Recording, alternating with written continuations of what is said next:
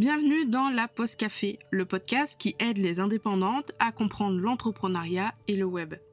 Je suis Camille, webmaster sous Elementor et WordPress depuis 2020 et mon job, c'est d'aider les indépendantes comme toi à créer, développer et gérer leur site internet. Deux fois par mois, on se retrouve pour un nouvel épisode. Alors installe-toi confortablement, prends un petit café et je te souhaite une très bonne écoute.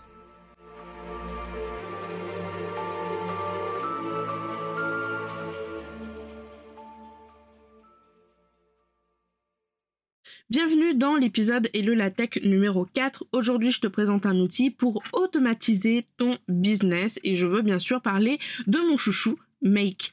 Je lance le chrono, 5 minutes maximum, top, c'est parti, let's go.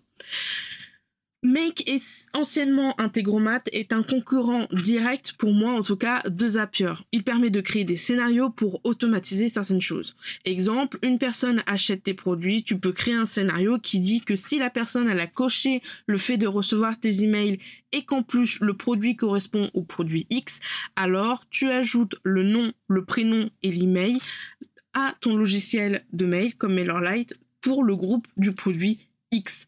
Autre exemple, un exemple que j'ai mis en place en janvier 2023, tu peux créer des tâches avec une date en mode deadline et quand tu coches la tâche pour dire qu'elle est faite, tu peux demander à Make de calculer automatiquement la prochaine deadline et de la modifier pour le mois prochain. Exemple, on est le 26 janvier, je clique comme quoi la tâche a été faite, Make modifie et calcule automatiquement la nouvelle tâche pour le 26 février. Un dernier exemple que j'ai fait pour le QG, comme euh, c'est un Discord, eh ben si une personne se désinscrit du QG sur MailerLite ou se désabonne à mes newsletters, je reçois un mail pour me notifier et ça me permet d'exclure à la mano la personne du Discord si son compte est toujours là. Pour moi, Make se différencie de Zapier sur certaines de ses fonctionnalités en mode gratuite. Tu as beaucoup plus de liberté pour utiliser les applications et faire des conditions ou encore des filtrages.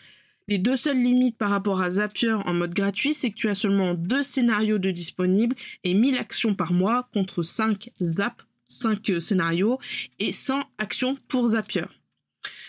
Mon avis sur euh, Make, c'est qu'il est beaucoup moins visuel que euh, Zapier. Il est beaucoup plus pour les personnes qui ont déjà un petit peu peut-être de bagage dans la tech. Il n'est pas forcément très très joli et du coup, je pense que ça peut amener la chose comme quoi Make est vraiment trop compliqué alors que pas du tout.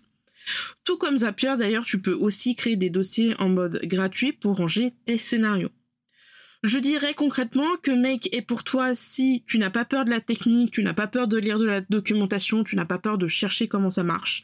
Si tu as besoin d'un peu de scénario en mode gratuit, si tu as besoin de faire des conditions ou de filtrer les résultats, et si tu as un petit budget, euh, parce que le premier abonnement de Make, il est à 108 dollars par an, soit à peu près 9 dollars par mois, et que Zapier, le premier palier pour l'abonnement, c'est quand même 239 dollars par an, environ 19 dollars par mois.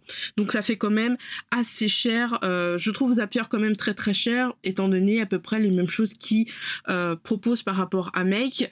La seule, voilà, vraiment la seule contrainte, c'est d'avoir uniquement deux scénarios en Make pour, pour la version gratuite mais voilà, on, s'en débrouille plutôt pas mal.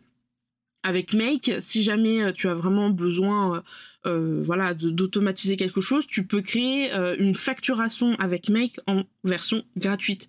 Simplement, ça va te prendre un scénario. Donc tu peux dire, bah voilà, je regarde Stripe. Quand j'ai un achat sur Stripe, il me remplit un Google Doc.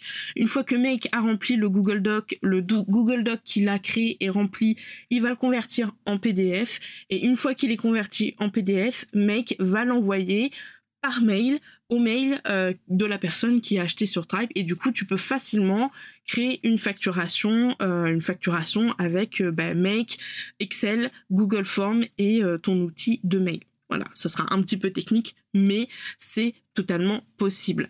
J'ai testé les deux. Euh, c'est vrai que, comme je te le disais, Zapier est quand même vachement plus, euh, plus visuel, il est plus joli, donc il a l'air plus simple, mais ses fonctionnalités en gratuit euh, sont quand même assez restreintes. voilà, tu peux pas faire de conditions, tu peux pas filtrer, donc moi ça me posait un petit peu problème, et c'est extrêmement cher. Make, t'as pas ce truc de visuel, c'est assez technique, hein, comme je le disais un petit peu précédemment. Faut avoir envie de mettre les mains dans le cambouis mais il y a beaucoup plus de choses à faire et c'est beaucoup, beaucoup, beaucoup moins cher.